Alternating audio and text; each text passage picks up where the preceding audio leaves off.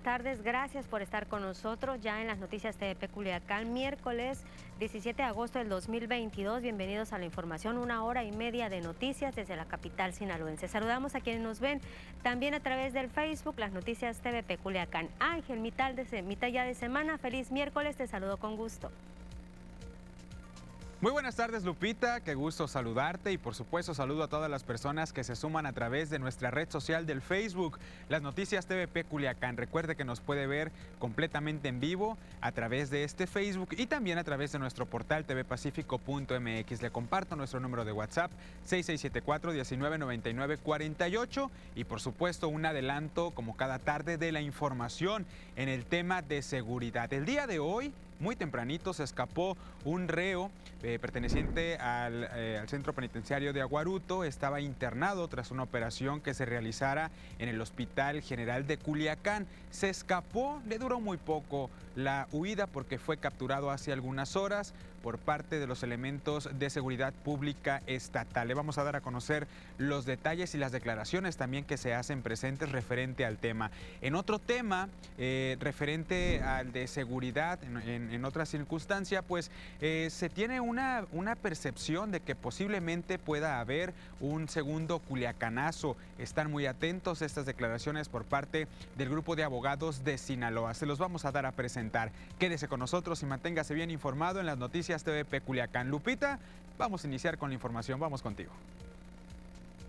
Vamos a iniciar con esto que nos adelantabas, Ángel, esta fuga de este reo que estaba internado en el Hospital General de Culiacán. Esto sucedió Hoy por la mañana, este miércoles, pues muy tempranito se escapó un operativo conjunto los tres órdenes de gobierno y se confirmó la recaptura de quien fue identificado como Humberto N en la zona norte de Culiacán, fue que lo recapturaron. Se trata de este reo del penal de Aguaruto que se fugó, le decía, del Hospital General después de una intervención médica. La madrugada de este miércoles se fugó, así lo informó el mismo subsecretario de Seguridad Pública, Carlos Alberto Hernández Leiva. Empezamos a ubicar rápidamente algunos domicilios probables en donde esta persona pudiera encontrarse. Y bueno, derivado de eso se montaron diferentes operativos apoyados obviamente con personal del Ejército Mexicano, de la Guardia Nacional, que nos estaban dando cobertura hacia un radio más extenso. Eh, también la Policía Municipal, eh, de manera coordinada con el Secretario de Seguridad Pública, empezamos a movilizar unidades de manera cautelosa para evitar que la persona se sustrajera de, pues, de la reaprensión. Pero antes de estas declaraciones, también por la mañana, hizo una información o compartió una información el secretario de Seguridad Pública en Sinaloa, Cristóbal Castañeda, y señaló que la pareja sentimental de Humberto N. lo ayudó a escapar. Sin embargo, argumentó que también fue un descuido del custodio para que la fuga se pudiera concretar. Si es este o no eh, fue sedado, nosotros lo vemos un poco complejo. Este, para nosotros fue una, un descuido. Decían que había sido este sedado por un café. La mamá sí refiere que le dio este un café, pero este no creemos que haya tenido un somnífero, ¿no? Pero de todos modos el área de asuntos internos será quien, quien este, realice la investigación administrativa y la Fiscalía General del Estado la investigación legal correspondiente. Y tras el operativo montado por la Policía Estatal, se identificó a Humberto N. en un domicilio particular, donde después de percatarse de la presencia de los elementos de seguridad, pues quiso darse a la fuga con el apoyo de otras personas, pero no lo logró y fue recapturado. Eh, ¿Familiares de Que no sabemos este, cuál sea el parentesco o no, eso lo vamos a determinar o lo va a determinar la, presencia? La, autoridad competente. Ah. Una persona más viajaba con él. Es, femenino, sí, es femenino. ¿Las personas que dice que le ayudaron quedaron detenidas? No, estamos en ese proceso de investigación para determinar quiénes son, pero bueno, ya lo tenemos a él, ya mediante las actividades que realiza la Fiscalía General del Estado, pues ya se va a poder determinar quiénes fueron las personas que lo ayudaron a escapar del hospital. Hay más declaraciones por parte del secretario de Seguridad Pública en Sinaloa, pues está descartando que se pudiera presentar un segundo culiacanazo. Esto tras los hechos delictivos que se suscitaron el pasado fin de semana en Chihuahua, Jalisco, Baja California y Michoacán.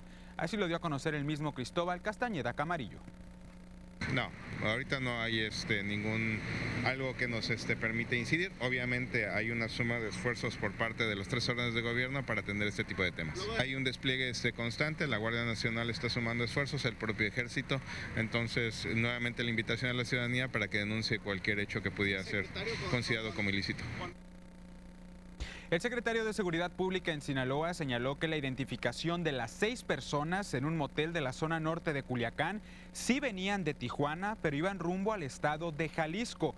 Dijo que no llegaron a Sinaloa para quedarse a realizar conflictos delictivos. No tanto así como acercados. Nosotros pensamos que estaban, eh, se habían fugado y se estaban refugiando, iban de tránsito para este Jalisco, según la información inicial que tenemos.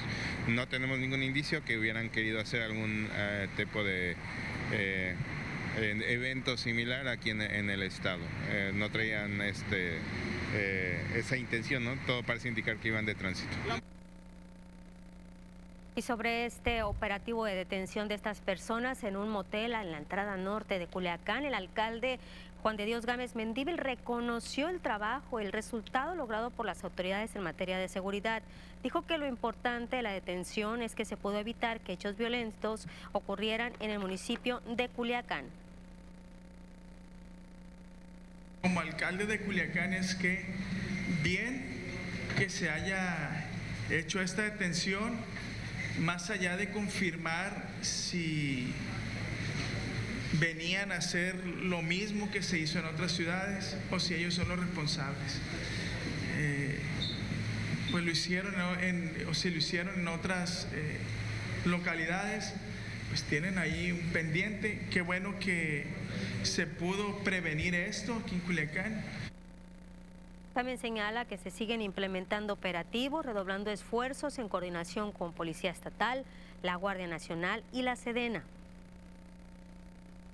Sin duda eh, es un indicador de que pues hay que precisamente redoblar por si cualquier situación eh, se intente presentar aquí en Culiacán. Y se han estado haciendo algunos trabajos de patrullamiento en este sentido. Y pues ahí está uno de los resultados, ¿no? El, precisamente lo, del, lo de estas personas que estaban en el motel.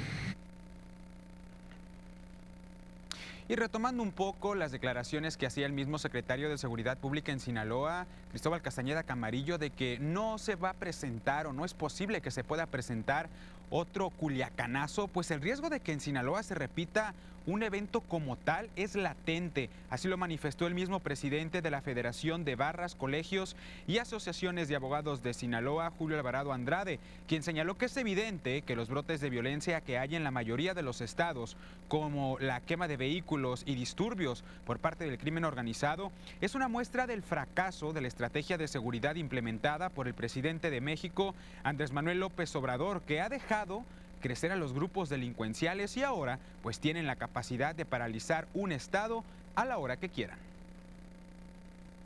Por supuesto que esto puede replicarse no nomás en Sinaloa, en todo el país, y esto es como, como consecuencia de que verdaderamente no existe una fuerza del orden en, el país como en el Estado. El, el, presidente ya salió a declararlo que la oposición está exagerando en este tipo eh, de eventos y bueno, eh, vemos, vemos cada día a un crimen más organizado. También comentó que las reacciones violentas que se observan por parte del crimen organizado pudieran ser una respuesta al incumplimiento de acuerdos que aun cuando las autoridades lo han negado, desde las agencias de investigación estadounidenses, han surgido que han sugerido que pudieran haber sido una complicidad en algunas corporaciones, no solamente de civiles, sino de militares, con carteles mexicanos. Incapacidad del gobierno federal para enfrentar al, crimen, al crimen organizado. Y también lo que, lo que percibimos nosotros es que esto pudiera derivar por el incumplimiento de, algunos acuerdos que, pudieran haberse hecho con, con, el crimen organizado y que hoy día este, no se están cumpliendo. Esa es la opinión que se da respecto al tema, Lupita, un tema muy polémico sin duda alguna y obviamente de seguridad que a la sociedad pues preocupa. Pues claro que preocupa a Ángel porque lo vimos el culiacanazo hace algunos años aquí en la capital sinaloense obviamente y después estamos viendo estos hechos delictivos en estos estados y hechos delictivos muy seguiditos, Ángel, prácticamente de un día para otro, de Michoacán, Jalisco, ya después Baja California, y se fue y se fue extendiendo y obviamente pues ahí está la preocupación de esta gente, de todas las personas, no nada más aquí en Sinaloa, del riesgo de inseguridad o que se vean este riesgo de inseguridad tan alto cuando el mismo presidente dice que va a seguir la misma estrategia que sí está funcionando. Así es, Lupita, y con base a los detenidos que se, que se detuvieron, eh, obviamente las seis personas personas, bueno, cinco personas, una mujer que todavía no está confirmada si es víctima o si realmente es eh, una delincuente más referente a los actos de violencia registrados en estos estados vecinos, pues ya se detuvieron a las personas, se identificaron, pero no se tiene todavía un panorama claro de qué es lo que va a pasar con las personas, ¿no? La carpeta de investigación ya la lleva la Fiscalía General de la República. Que no ha dicho nada. Que no han dicho nada ¿eh? tampoco y que eh, en algunas declaraciones que daba hoy el mismo secretario de Seguridad aquí en Sinaloa, pues descarta por completo que estos hechos se puedan vivir aquí en Sinaloa. Pero tampoco es como para prender las, eh, como dicen las velas al aire, o como dice la frase esa, ¿no, Ángel? En el aspecto que señalan de que estas personas, pues sí, habían sido los generadores de violencia en Tijuana, pero que estaban aquí de paso. O sea, eso, Estaban descansando. Eso no viene a darnos tranquilidad, definitivamente. Bueno, el riesgo ahí está, latente, porque ya sucedió una vez y puede volver a suceder. Por supuesto. Nos vamos a pausa. ¿Usted qué opina? Díganos en nuestro Facebook cuál es, Ángel. Las noticias TVP Culiacán. Volvemos.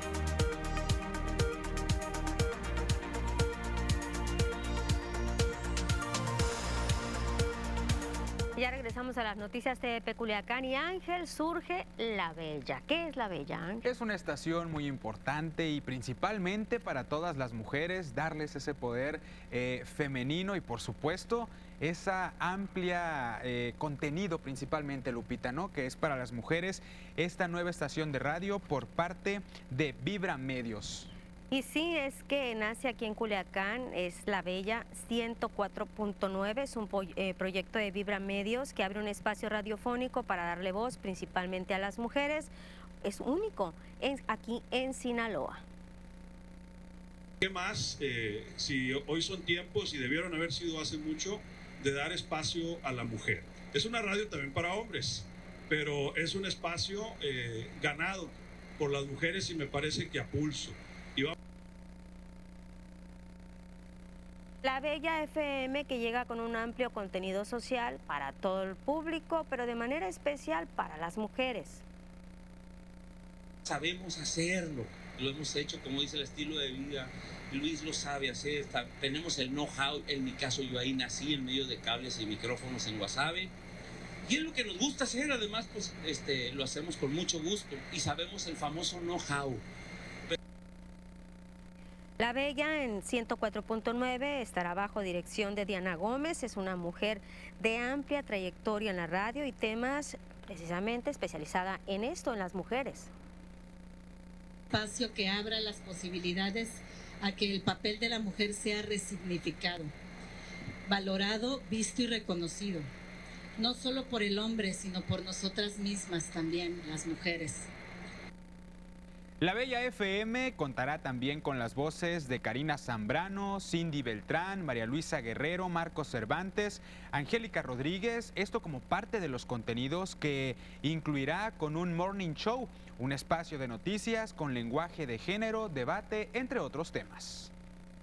Este es un proyecto que nació hace algunos años, hace aproximadamente tres años me subo al barco de Ya te enteraste y lo empezamos a trabajar como un concepto para el tema de redes sociales y de plataformas. Y hoy en día Ya te enteraste ha madurado y ha llegado a convertirse el espacio de noticias de la Bella. La Bella iniciará con sus contenidos este próximo lunes 22 de agosto, con su contenido propio y con el marco con una alianza de Grupo Chávez. La Bella abrirá sus espacios para la transmisión de los noticieros Altavoz.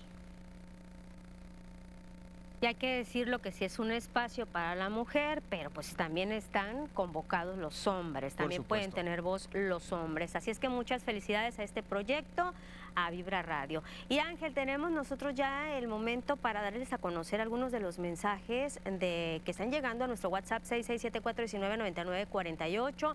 Ya sabes, si tiene un celular ahí a la mano, también es muy fácil hacerlo o, mandar el mensaje directamente con el código QR. Así es, Lupita, lo escanean facilito y aparece el cintillo en su pantalla y a un costado este código, como si fueran a tomarle una fotografía al televisor, les va a mandar un link en la parte superior de su móvil, le van a dar clic y directito van a entrar a nuestra aplicación Redacte su petición y por supuesto adjunte las fotografías, el video y la ubicación exacta para que las autoridades le den seguimiento a esta nota o esta denuncia que usted está haciendo directamente con nosotros. Sí, porque así como nos llegan los mensajes, los estamos leyendo tal cual y a veces pues sí, por las prisas se nos va alguna palabra, algún, algún texto, alguna letra cuando estamos escribiendo y nosotros así le damos lectura y puede ser que la calle a lo mejor no se llame como nos pusieron. Claro. Por un error de dedo. bueno, vamos a iniciar. Dice denunciar que en el fraccionamiento del sur, en la sección 2, no tienen luz eh, en las calles, está muy oscuro, ya tienen cinco días con este problema.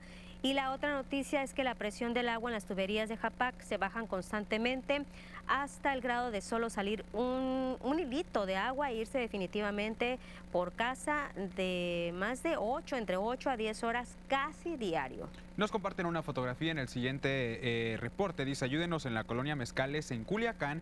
Cuando llueve no pueden salir las familias a trabajar. Ocupamos su ayuda, por favor. Aquí la mayoría de las familias somos ladrilleros y los niños ya se están enfermando. Este es el reporte que nos llega, pues prácticamente un río Lupita por estas calles. Pues ahí está el llamado al ayuntamiento de Culiacán, ¿no? Porque sí, definitivamente imposible. ¿Cómo sales con estas condiciones? Otra fotografía que nos mandan dice, para reportar la calle Rafael Rafael Martínez Escobar, esto en la colonia Pemex. Este arroyo está en muy malas condiciones, ya no se puede pasar los carros porque se atascan y quieren una solución. Y recordar, bueno, hacer hincapié en que ya hemos hecho reportes, Lupita, directamente desde este sitio. Ya lo han limpiado también, nos han mandado fotografía, pero pues sigue constante la, la, tira de basura en lugares que no son permitidos en la calle, evidentemente. Estas son las consecuencias. Una fotografía más, dice, para reportar la calle, eh, tenemos un problema de recolección de basura, dice, son drenajes desbordados en la calle oscura, no pasan los carros, ya que la calle se encuentra llena de zanjas y de piedras, no pasa ningún carro. Esto es en la calle eh, presidente Eulalio Gutiérrez, número 1232, en la colonia Ampliación Lázaro Cárdenas. Es la que está pegada al famoso Parque 87. También intransitable, Lupita, esta, esta vialidad.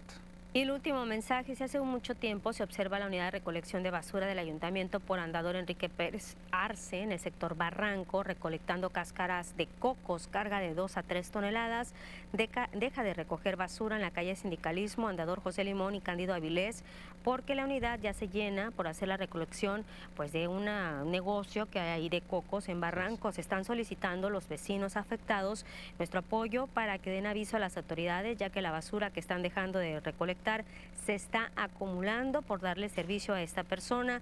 La ubicación está por el andador ya señalado, repito, entre Boulevard Benjamín Gil y Canalito y se solicita del apoyo nuestro. Muchísimas gracias, lo canalizamos directamente a las autoridades correspondientes, autoridades municipales. Ángel, recomendación de salud nos espera, Jerónimo. Vamos a verla.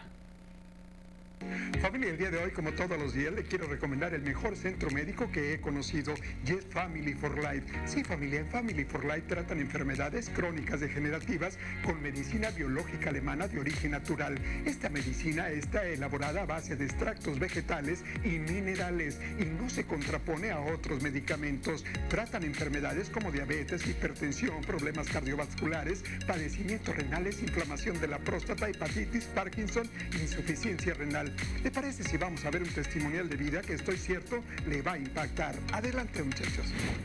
Yo llegué aquí porque este, una de mis hermanas estuvo viniendo y pues un día le pregunté a ella que cómo le había hecho para sentirse ya bien porque era muy enfermiza y me dijo que había venido aquí y que aquí es donde ella había salido sana. A mí me dolían mucho las piernas para caminar eh, para hacer de comer necesitaba tener un pie arriba de una silla y estar cocinando porque no aguantaba la cadera, no aguantaba mis piernas, como no, la verdad hasta los brazos los sentía mal. Entonces te este, platiqué con mis hijos y pues ya decidieron traerme, ¿verdad?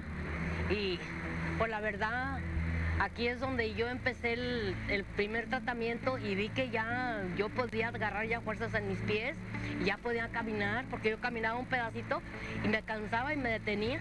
En el primer tratamiento yo me sentí que ya realmente sentí un cambio. Y seguí viniendo, ¿verdad? Y porque yo traía un, trombosis en el, en el pulmón que caminaba y tenía que traer una botella de agua porque me daba mucha tos y tenía que tomar agua para que a mí se me quitara la tos, ¿verdad? Y se ti caminaba un pedazo y volvía a ser lo mismo. Entonces, este, pues gracias a Dios aquí primero Dios y después ellos, que fue donde yo sentí mucha mejoría. Traía los riñones muy inflamados. El azúcar me, este, me la traía siempre a 460, la presión muy alta. Y bendito sea Dios que desde que estoy aquí la azúcar la he traído al nivel. Y pues realmente yo también le pido a la gente, ¿verdad?, que, que esté enferma, pues que se acerque, porque la verdad que aquí sí hay mucha mejoría y se alivia uno. Eso es lo que le pido a la gente, ¿verdad?, que no hagan desidia. Porque así estaba yo haciendo desidia y que a lo mejor sí, a lo mejor voy, hasta que definitivamente me decidí y vine. Y mire, aquí estaba mi, mi alivio, aquí estaba. Y le doy gracias a Dios porque aquí fue donde yo sané. Familia, dígame si no es cierto que es maravilloso todo lo que hace Family for Life por nosotros y por nuestra salud. Pero el día de hoy le tengo una promoción que le va a encantar. Usted paga su consulta y le realizamos el estudio del escáner totalmente gratis. Llame ya. Family for Life, medicina biológica alemana.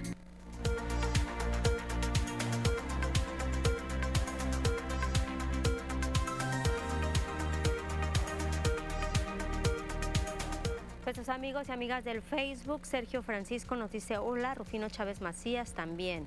Está también Nick Memphis, dice buenas tardes al equipo de las noticias TVP.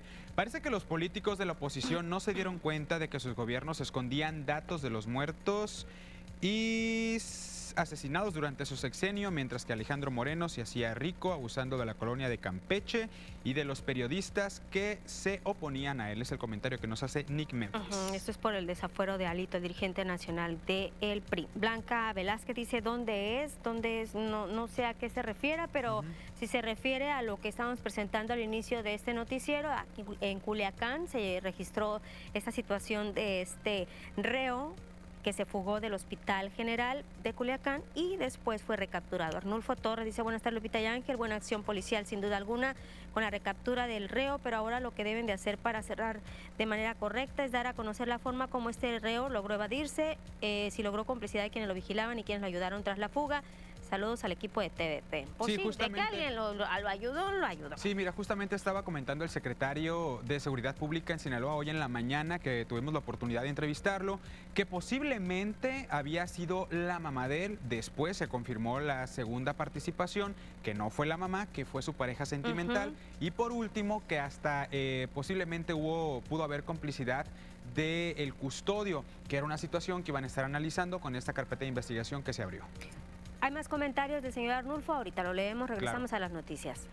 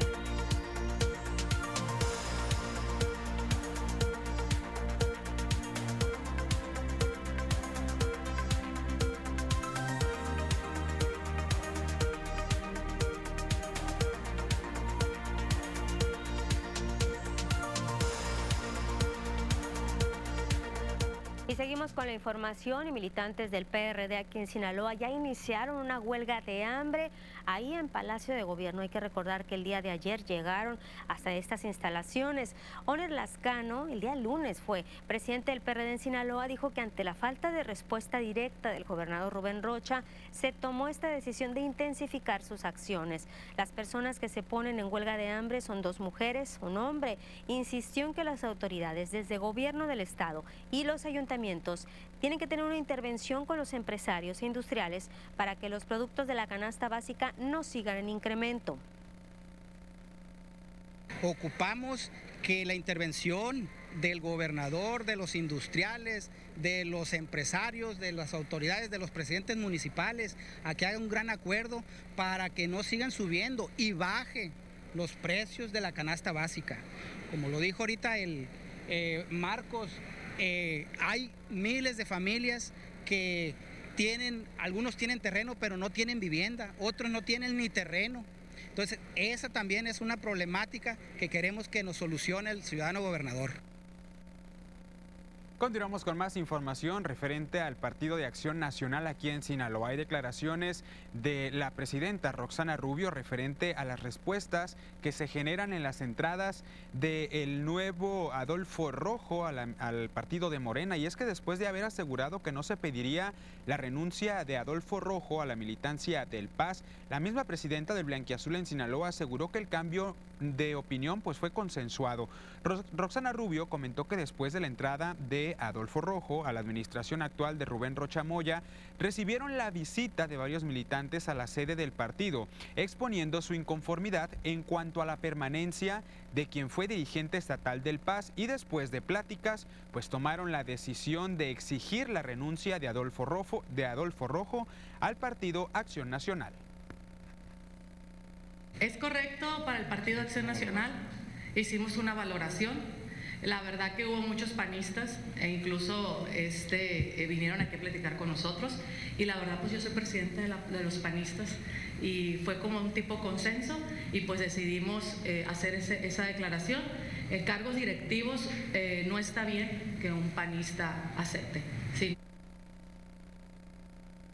el secretario general del PAN en Sinaloa, Luis Ángel Guatimea, reiteró que no es un problema personal, sino que se trata de una incompatibilidad política la que se manifiesta. Agregó que Adolfo Rojo no ha tenido acercamientos a la dirigencia y en caso de no hacerlo, pues se tomarán decisiones internas.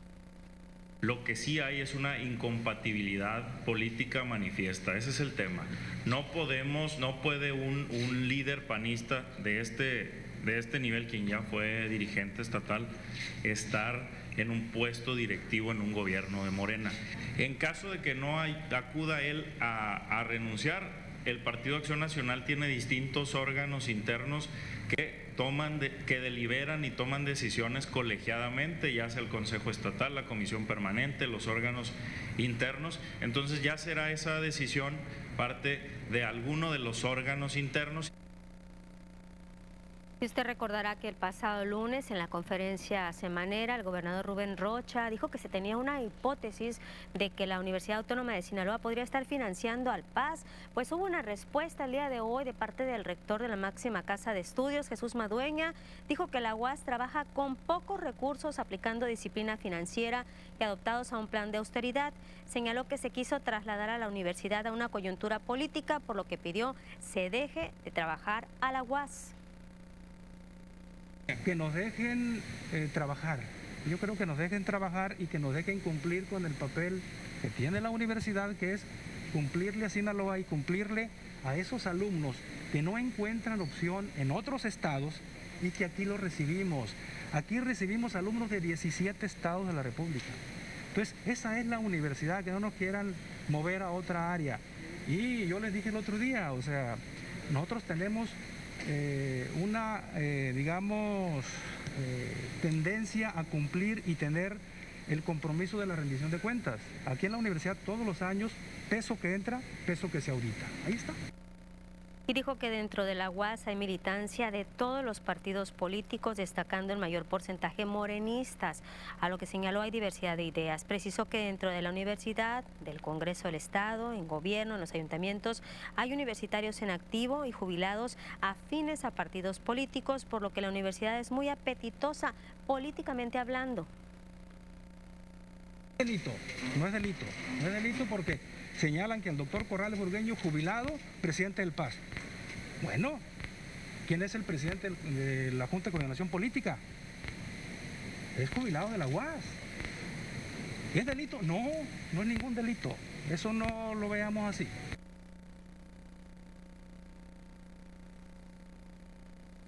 Recordarles nuestras redes sociales, el Facebook, las noticias de Peculiacán, donde usted nos puede mandar los comentarios, ya nos están llegando, ya los estamos leyendo en el transcurso de los comerciales. Muchísimas gracias por su preferencia, gracias por sus comentarios y también nuestro número de WhatsApp 6674-1999-48. Ángel, tenemos información, información nacional. Por supuesto, los invitamos a viajar alrededor de la República Mexicana en la información y que se entere de los titulares que se generan en nuestro país. Quédese con nosotros y manténgase bien informado en la siguiente cápsula. La viruela del mono en México se encuentra en franco crecimiento, lo que significa que el país pasó en un punto de no retorno. De acuerdo con el infectólogo y académico de la Universidad de Guanajuato, Alejandro Macías, señaló que el siguiente paso es pensar en la vacuna y en un tratamiento eficaz. Médicos arremeten contra Hugo López Gatel, subsecretario de Prevención y Promoción de la Salud, por criticar el modelo de consultorios médicos adjuntos a farmacias. Además, que calificó el servicio como un engaño ya que dijo que no resuelven los problemas de salud importantes. En su cuenta oficial de Twitter, Javier Tello, analista en políticas públicas de salud, escribió que el subsecretario de Prevención y Promoción de la Salud se le tiró al cuello los consultorios adyacentes a farmacias sin entender el contexto y la magnitud del tema, además de acusarlos de forma poca científica de incrementar la mortalidad durante la pandemia. La Guardia Nacional presentó a su Fuerza Especial de Reacción e Intervención. Se trata de 492 elementos capaces de realizar operaciones táctico-operativas de alto impacto, en apoyo a las funciones de la seguridad pública que ya realiza la Guardia Nacional. Entre sus misiones están el apoyo de encateos, traslado de reos peligrosos y el rescate de personas secuestradas, además de la búsqueda y o neutralización de explosivos y de amenazas por agentes químicos o biológicos. La COFEPRIS identificó a ocho nuevos distribuidores de medicamentos, los cuales se suman a la lista de los 44 dados a conocer la semana pasada, que presentan severas irregularidades en su infraestructura, alguna incluso saturada con fauna nociva que determina por convertir los fármacos almacenados en productos tóxicos o que pueden agravar la enfermedad de los pacientes. Entre los establecimientos irregulares enlistados se encuentran Quimilaptec Etomedical y Germansi en Nuevo León, Fármacos de México y suministros médicos Estrella en Jalisco, el Banco Farmacéutico en Sinaloa y Emiflo en Yucatán.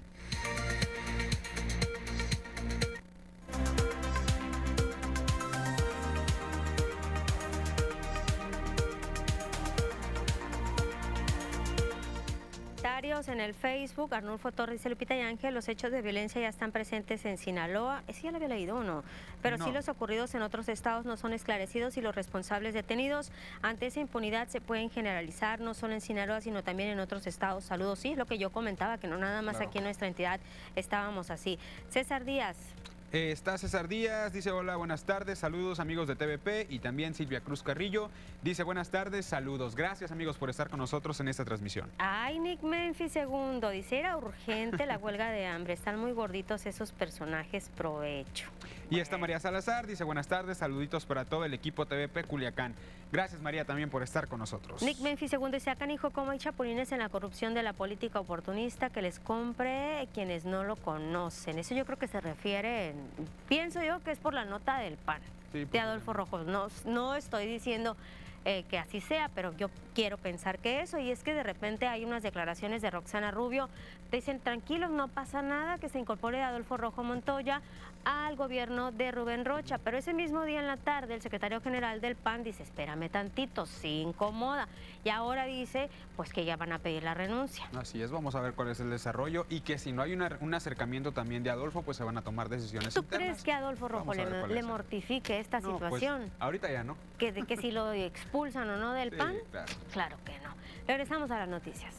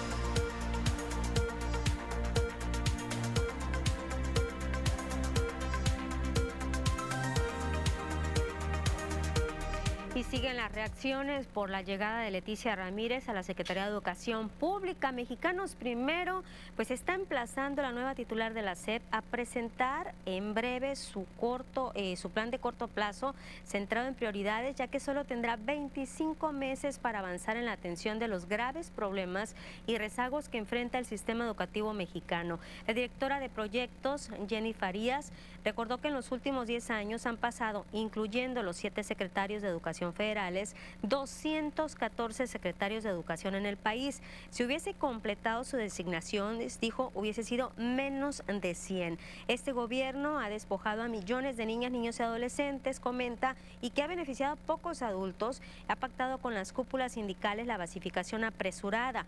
Por ello, la nueva secretaria y su equipo deben demostrar su interés por la educación con voz propia. La maestra Leticia Ramírez y el equipo con el que llegan tienen que mostrar que les importa la educación. Queremos escuchar que la nueva secretaria tiene voz propia, que tiene vocación y está comprometida a quedarse y a involucrarse sin estar pensando en el siguiente cargo. Sobre todo quisiéramos constatar que está dispuesta a tomar decisiones y a llevar a cabo acciones pensadas en los derechos de niñas y niños y no en intereses políticos suyos o del presidente. Mexicanos Primero señaló que la SEP ya no debe de ser trampolín político e hizo un llamado al Poder Legislativo para que no sea títere. Llevamos, llamamos además al Poder Legislativo para que no sea títere y comparsa por sus mayorías partidarias, partidistas del Ejecutivo, sino nuestros representantes y vigilantes, que sea el necesario control democrático que le corresponde en nuestro orden constitucional. Llamamos al Poder Judicial para que resuelva con celeridad y sin miramientos la corrección de los incumplimientos y violaciones de derechos que ya son una larga cadena en esta Secretaría.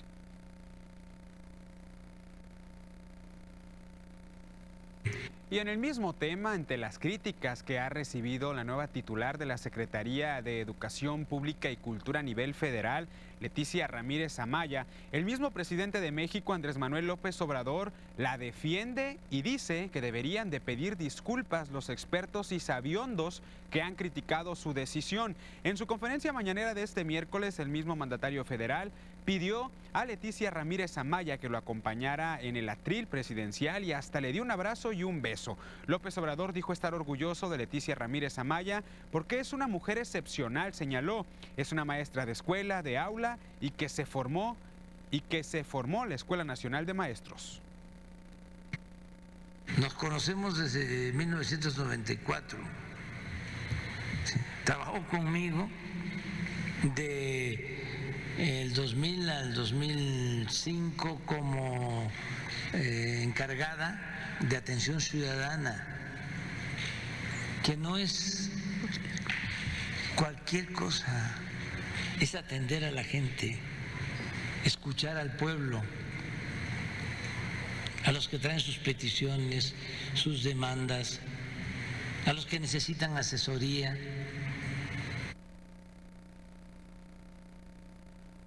Vamos a cambiar de tema con la finalidad de acordar y definir estrategias de salud para el regreso a clases, tanto en preparatorias y licenciaturas de la UAS. El rector Jesús Madueña se reunió con los directores. Dio a conocer que se valora poner en marcha filtros para detectar la viruela del mono entre los estudiantes y al ingresar a las aulas, así como medidas contra el COVID, que estas ya las, las, tiene implementadas.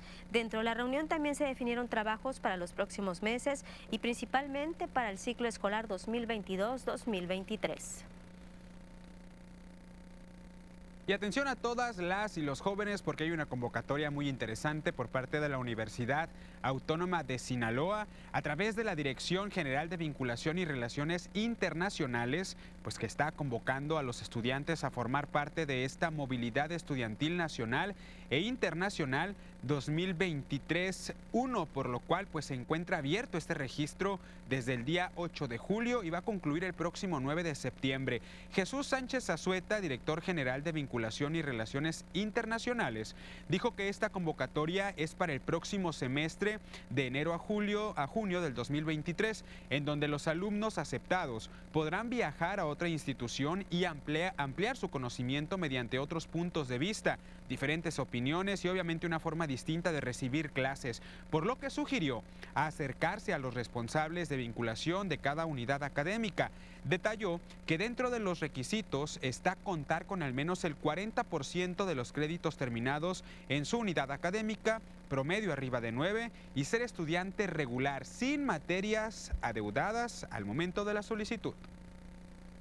Yo creo que el 98% aproximadamente de nuestros estudiantes que han ido a otras universidades, repito, ya sean nacionales o internacionales, regresan con promedios o iguales o mejores de los que ya tenían aquí. Y repito, y se van con promedio de 9. Es decir, son, eh, para, eh, nosotros demostramos a través de estos embajadores la calidad de nuestras unidades académicas, es decir, de la universidad en general. Y en el tema de los desplazados, desde la Secretaría de Bienestar en Sinaloa se tiene una inversión de más de 20 millones de pesos para los desplazados aquí en la entidad de los 60 millones de pesos que se tienen destinados para este programa. Así lo dio a conocer María Inés Pérez, ella es titular de Cevides. Dijo que se están beneficiando a más de 2.509 familias, sin embargo el 40% de estas personas se fueron incluyendo en el programa social para beneficiarlos pues estábamos allá, son los mismos, ya está en Choice, en Sinaloa de Leiva, Guasave, en Mazatlán, aquí en Culiacán, en Concordia. Son los puntos. Ahora ya no se va a llamar censo, es un registro vivo, porque ya va a estar abierto, ya no se va a cerrar. Si se llegan a presentar más situaciones de manera inmediata, se van a registrar. Entonces, pero todo, todo es apegado a derecho, ¿eh? Por eso que vienen a participar todos estos organismos internacionales. Acompáñenos a una pausa y al regreso tendremos información deportiva.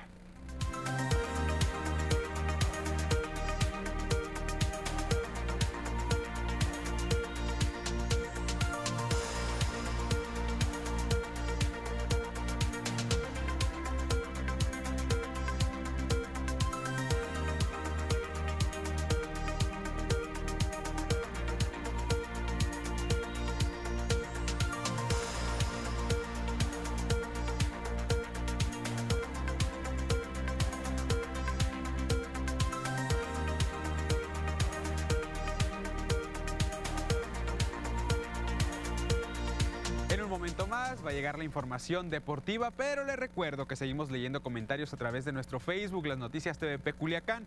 Está Berta Burgueño, buenas tardes, saludos Lupita y Ángel. Gracias Berta por estar con nosotros. Estaba un comentario también por acá, ahorita lo encuentro de... Ah, Silvia Cruz Carrillo, ya lo leí, lo repito. Buenas tardes, saludos. Gracias Silvia por estar también con nosotros. Y muy interesante el tema de movilidad para las y los estudiantes por parte de la Universidad Autónoma de Sinaloa, nacionales e internacionales. La convocatoria va a estar abierta hasta el próximo 9 de septiembre. Los requisitos en la parte de vinculación, de movilidad, dentro de las unidades académicas, los requisitos son básicos, pero hay que respetarlos para que este proceso se pueda llevar de manera adecuada. Y obviamente está impresionante poder salir de del país a estudiar fuera y por supuesto conocer otras culturas en el rango académico. Hay más información, ya lo adelantaba Lupita Camacho, información deportiva, ella y Abisaid ya están listos con todos los detalles. Vamos con ustedes.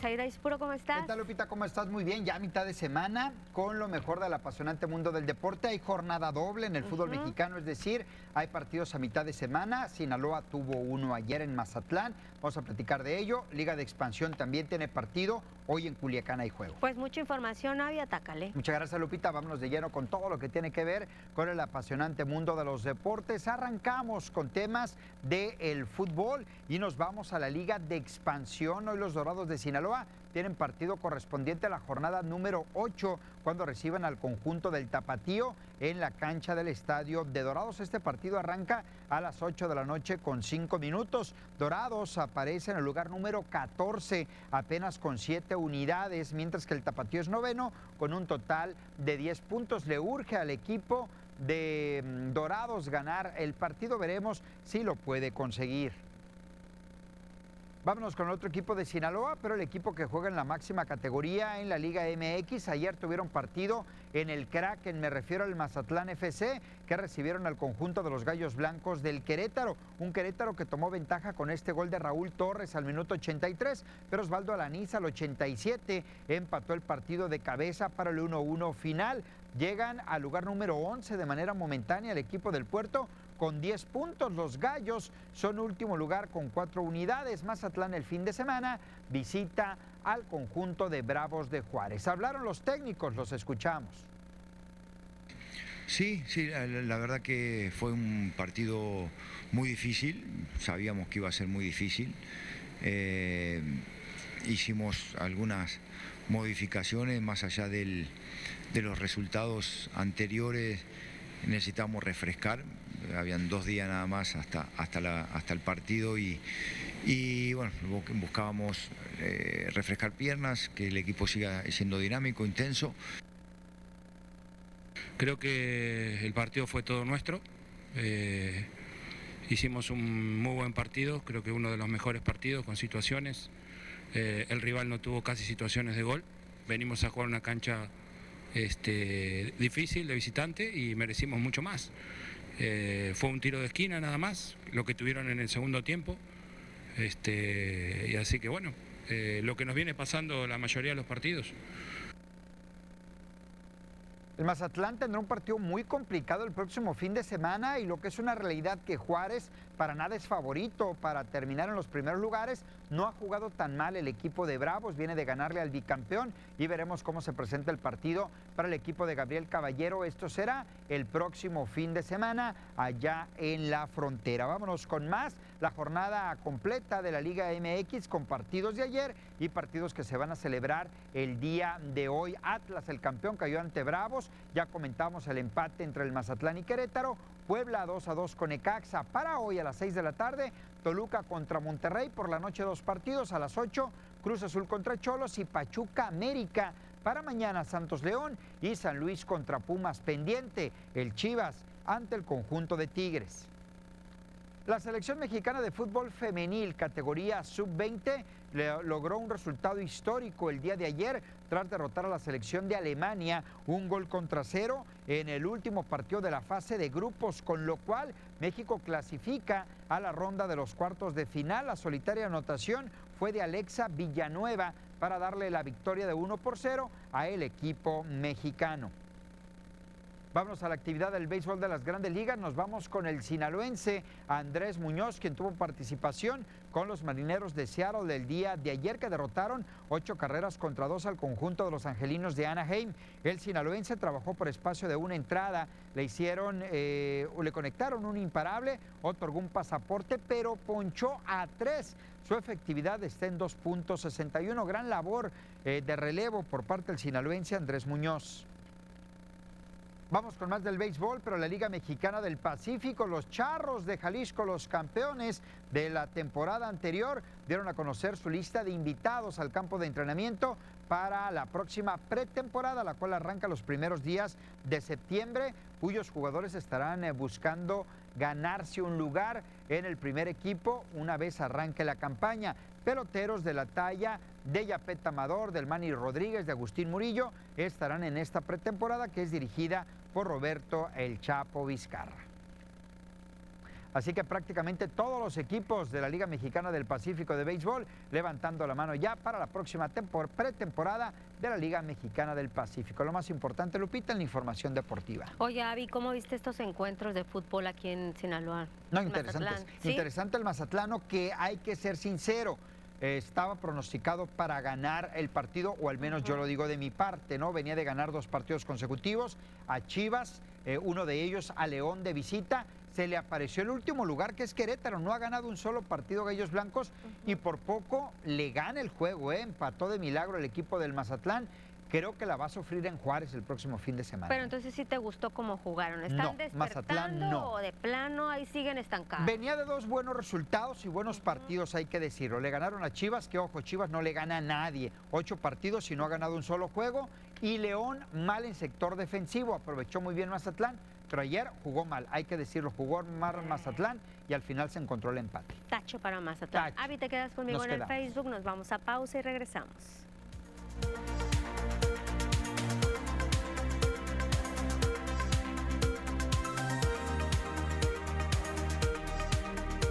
Hay un comentario para ti. Avi, dice Carlitos Beltrán, dice saludos para Bisaida Ispuron, muy buen comentarista de TVP, pronóstico partido América Pachuca. América Pachuca, ah, caray, hay que ser objetivos. Se ve muy ya sé complicado, Lupita. Perdón. Se ve complicado. Creo que América viene retomando nivel. Le metió 3-0 a Pumas. Había ganado a Juárez. Pachuca tiene una seguidilla larguísima sin perder en su casa. El América va a ganar hoy. Oigan el América. Por eso dije, Oigan el América. "Ih, ya sé. Le van a romper la racha al Pachuca sin derrotas en casa. Hoy lo gana América. Carlitos Beltrán, te invito para que el día de mañana nos mandes tu comentario, independientemente del resultado, si gana América o si no gana. ¿Sale? supuesto. Y aquí se lo leemos a Bisaid. Regresamos a las noticias.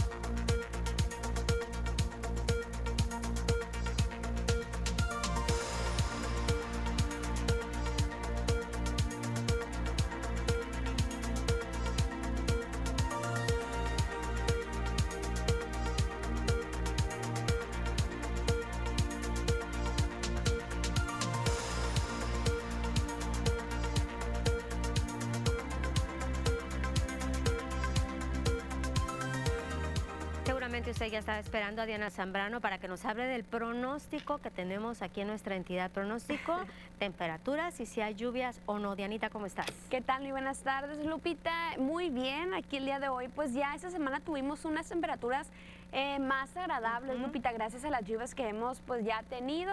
Todavía tenemos pronóstico de lluvias para estos días, Lupita, tanto para el día de hoy y pues este fin de semana, Lupita. Ay, pues es que también que nos deje descansar tantito la lluvia. Sí queremos la lluvia, obviamente, que sea, que traiga beneficio, pero tampoco queremos esta lluvia que trae afectaciones, como ya vimos en algunos municipios. No, y es que realmente hemos tenido bastantes lluvias y lluvias fuertes, Lupita. No, y no solamente como se han presentado de que media hora, sino que toda la tarde o toda la noche se han muchas. Presentado, Lupita, y varios días, pues. Y la pregunta es, viene septiembre y viene octubre ya con fenómenos meteorológicos que están mucho más cerca aquí a nuestro estado, pero bueno, así es la naturaleza.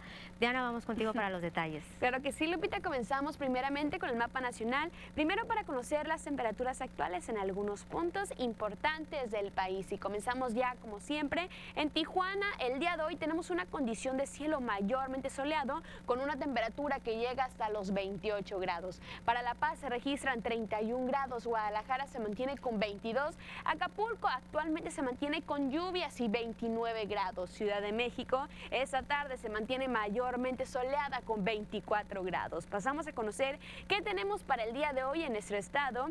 En Sinaloa y comenzamos en el sector de Culiacán. Actualmente tenemos una condición de cielo que se mantiene nublada con 30 grados, la humedad bastante alta al 70%, precipitaciones al 65% y en la noche se prevén lluvias con 23 grados. La sensación térmica que llega hasta los 27 grados centígrados para Culiacán.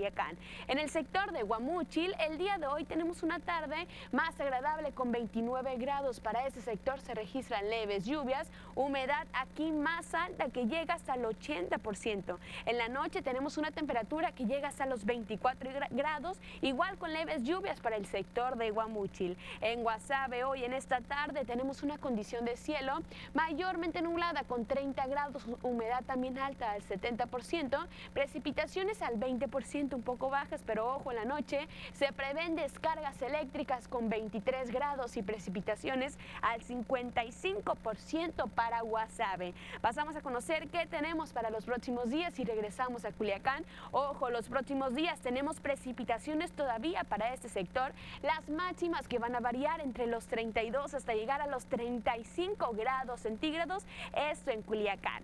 Nos vamos ahora al sector de Guamúchil. El día de mañana Jueves tenemos condición de cielo todavía nublada, al igual que este fin de semana. Igual tenemos precipitaciones para los próximos días. Viernes y sábado tenemos descargas eléctricas en Guamúchil. Para Guasave, el día de mañana, jueves, tenemos también condición de cielo que se mantiene nublada con leves lluvias, máximas que varían entre los 32 y 35 grados en el sector de Guasave. Hasta aquí el reporte meteorológico. Continuamos contigo, Lupita. Te agradecemos, Diana, la información. Ahorita te vemos con el dato interesante. Vamos a continuar con las noticias. Y es que hubo una asamblea con la presencia de dirigentes de los 25 comités municipales campesinos, también diputados locales y líderes agrícolas de Sinaloa. Se llevó a cabo el Congreso Estatal Cenecista, esto en la Liga de Comunidades Agrarias.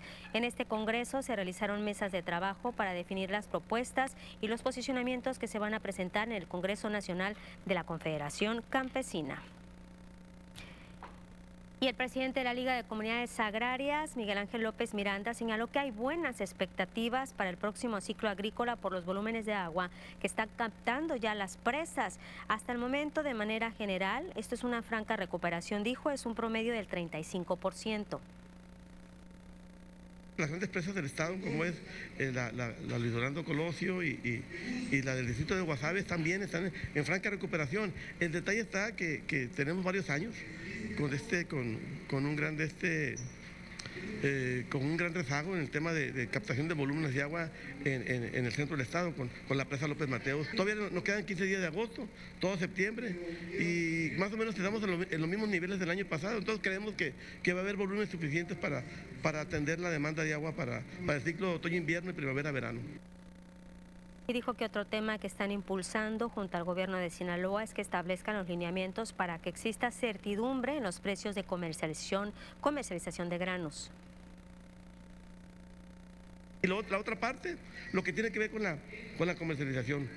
Eh, necesitamos tener garantizado un presupuesto para que eventualmente se le asigne eh, eh, recursos a, la comercialización de los granos y semillas del país. Estamos eh, confiando mucho en la, en, la, gestión y la intervención del gobernador del Estado. Nosotros como organización, al margen del gobernador, definitivamente eh, no somos nada. Nosotros hacemos sinergia con los gobiernos. En este caso nosotros convocamos al señor gobernador para que juntos, gobierno y, el, y, y organizaciones, podamos hacer las gestiones de manera permanente. Y en, en, función de eso estamos confiando mucho en esa capacidad de gestión, de interlocución que tiene el señor gobernador con el gobierno federal. Vamos a una cápsula, cápsula de salud. Familia, hoy como todos los días le quiero recomendar a usted lo mejor de lo mejor. Sí, para todas las personas o pacientes que tienen enfermedades crónicas degenerativas como diabetes, hipertensión, artritis, insuficiencia renal, colesterol elevado, enfermedades de la próstata o algún otro tipo de padecimientos como el Parkinson, pues le quiero recomendar el mejor centro médico que hay, familia. Sí, desde hace ocho años, Family for Life Familia se ha encargado de tratar todo este tipo de padecimientos con medicina alternativa biológica alemana. Realmente es una medicina 100% natural. Por eso un servidor se atreve a recomendarla, porque usted verdaderamente va a ser atendido por profesionales con medicina verdaderamente 100% natural. ¿Por qué no me acompaña a ver el siguiente testimonial de vida que estoy cierto le va a impactar como me impactó a mí? ¿Lo vemos? Adelante. Traía un dolor fuerte en la espalda baja y mis pies hinchados y me dolían y en el primer tratamiento luego luego sentí cambios, el dolor ya no lo traía. Bueno, yo le platiqué todo cómo venía y él me dijo que era detención de líquidos, pero el doctor que veía antes me dijo que tenía mala circulación por la diabetes.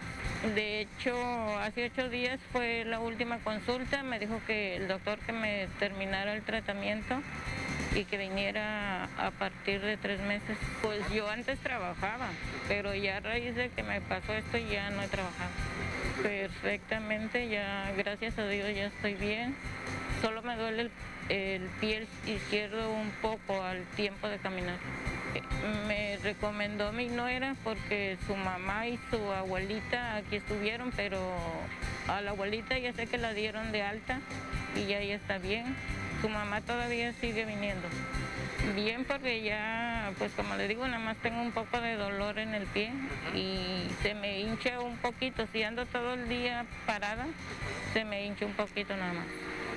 Pero ya me acuesto y ya se me quita. Pues que todo está bien y sí, gracias a Dios, sí, sí me he sentido mejor. Familia, dígame si no es maravilloso todo lo que hace Family for Life por su cuerpo, por su salud y por su familia. Por eso le quiero recomendar que llame en este momento, familia, porque le tenemos grandes beneficios a las primeras 20 personas que nos llamen en este preciso momento y agenden su cita. Llame en este momento porque recuerde, nuestro centro médico Family for Life está esperando su llamada justo para que usted tenga la salud ideal en su cuerpo. Llame en este momento. Family for Life, medicina biológica alemana.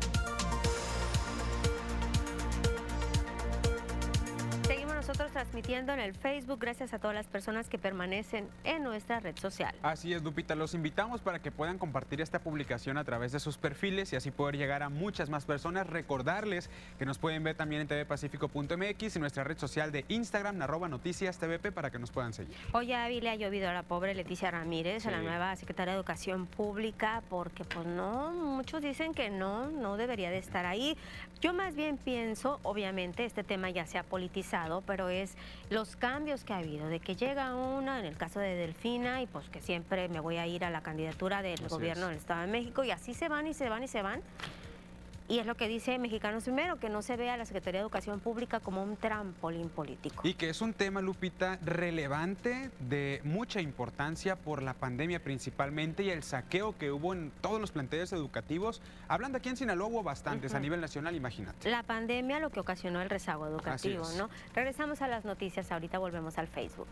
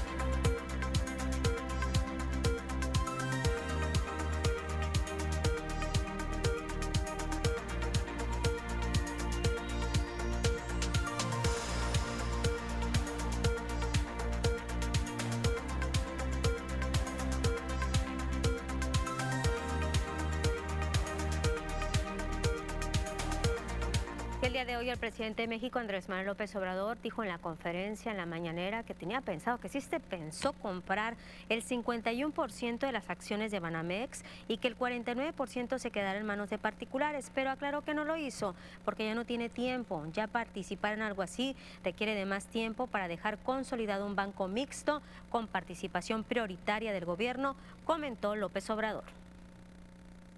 Es muy bueno para el país porque ya aceptaron los eh, que están vendiendo, en este caso Citigroup, acepta que eh, tengan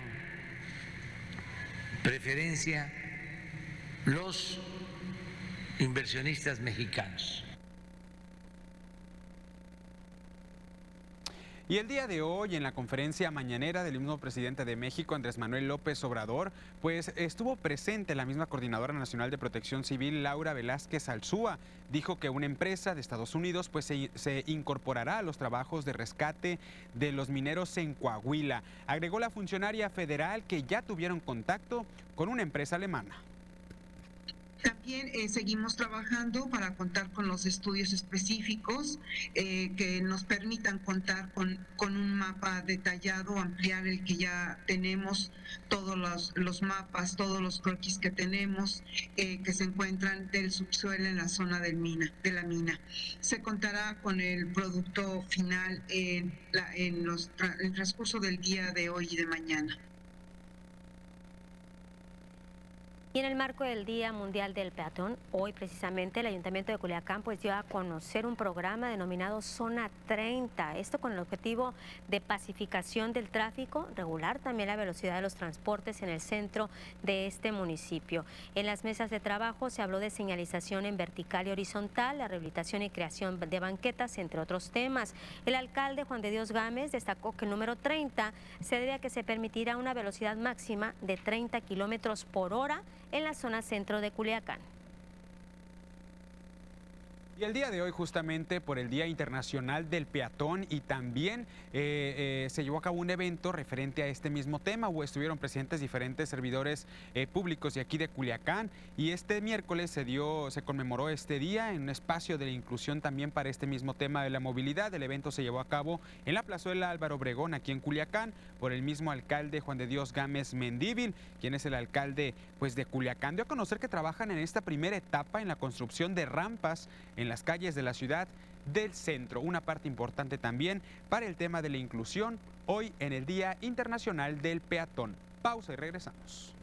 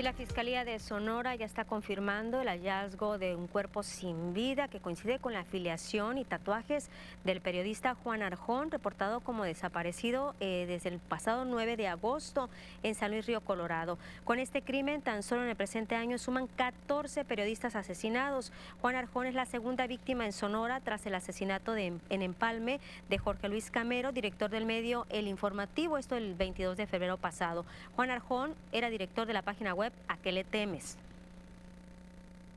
Un hallazgo, este, coincide eh, eh, la persona encontrada en este hallazgo sin vida con algunos de los tatuajes que teníamos ya documentados respecto al periodista.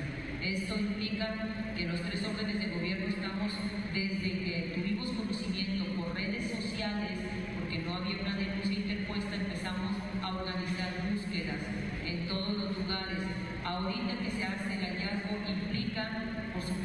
este, trabajar actualmente en la investigación para esclarecer el caso y no descartar ninguna, ninguna posible línea de investigación.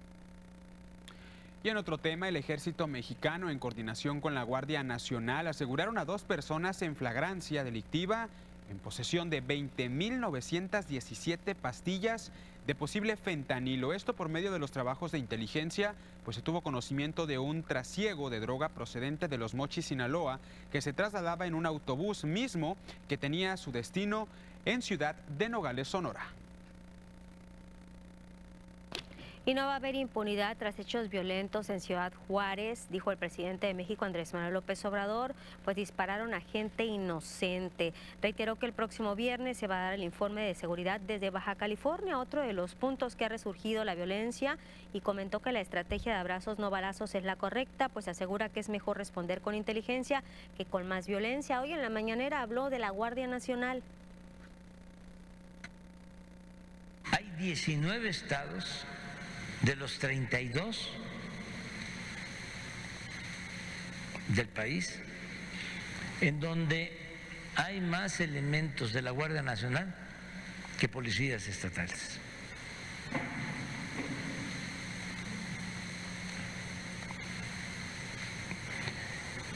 Entonces, por eso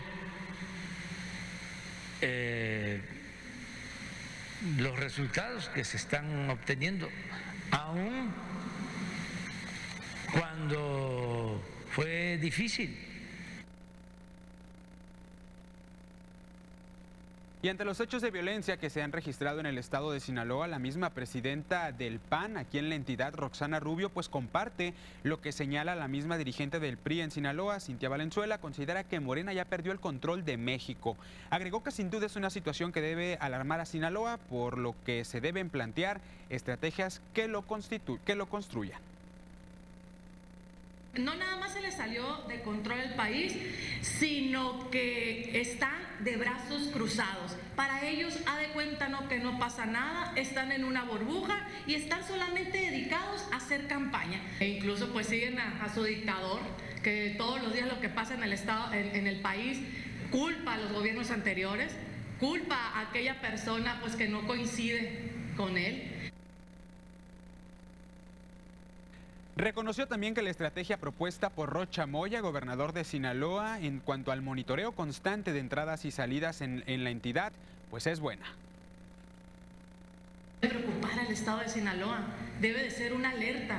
Por eso insisto, se debe reforzar el tema de la seguridad, pero también se deben de implementar otras estrategias, aparte de reforzar a, a la seguridad con temas de recursos, también debemos de trabajar con el tejido social, debemos de prevenir esa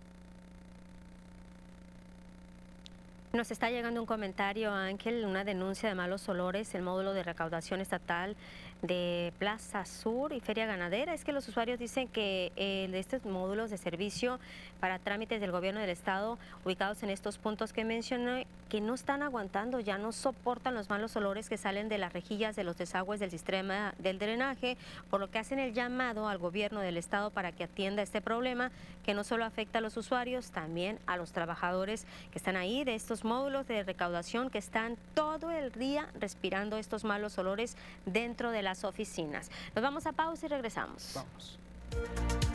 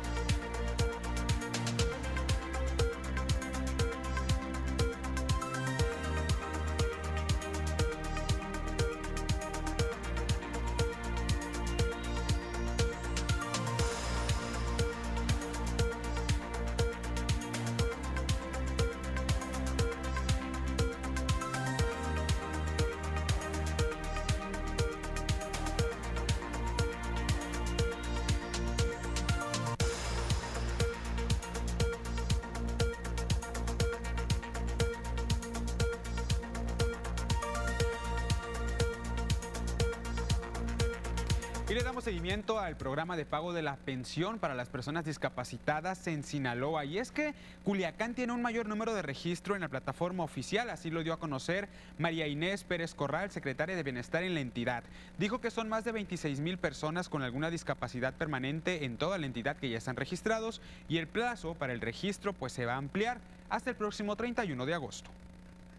Hoy más tarde me voy a la Ciudad de México precisamente a reunirme con Ariadna Montiel para ver el tema de, la falta, no es que haya falta de avance, es que estamos haciendo un diagnóstico y probablemente mucha de la gente que, estaba en ese era, eran todo tipo de discapacidad, o sea, no solo permanente y nosotros estamos tomando nada más la, la permanente. Y yo creo que de eso se deriva que no haya más avance, a lo mejor permanente eran esos. Tenemos el dato interesante. Diana Zambrano, vamos contigo.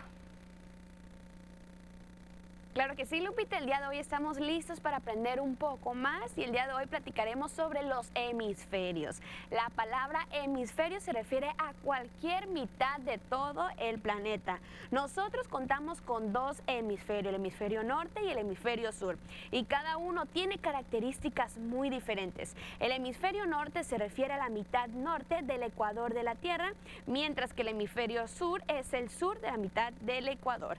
Y un tema importante es que aunque ambos predominan las temperaturas bajas y grandes extensiones de hielo, un factor importante entre sus diferencias es el clima, principalmente la distribución de la tierra cerca del mar.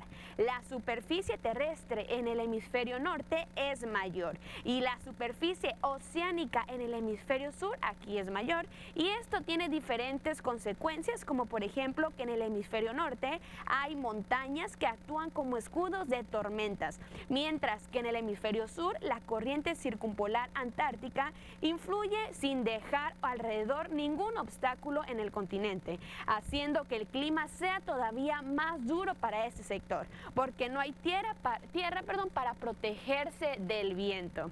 Y hasta aquí el dato curioso del día de hoy. Nos vamos con ustedes, Lupita y Ángel. Te agradecemos la información, Diana. Nos están preguntando mucho antes de irnos sobre las vacunas, las vacunas para los menores de 5 a 11 años de edad.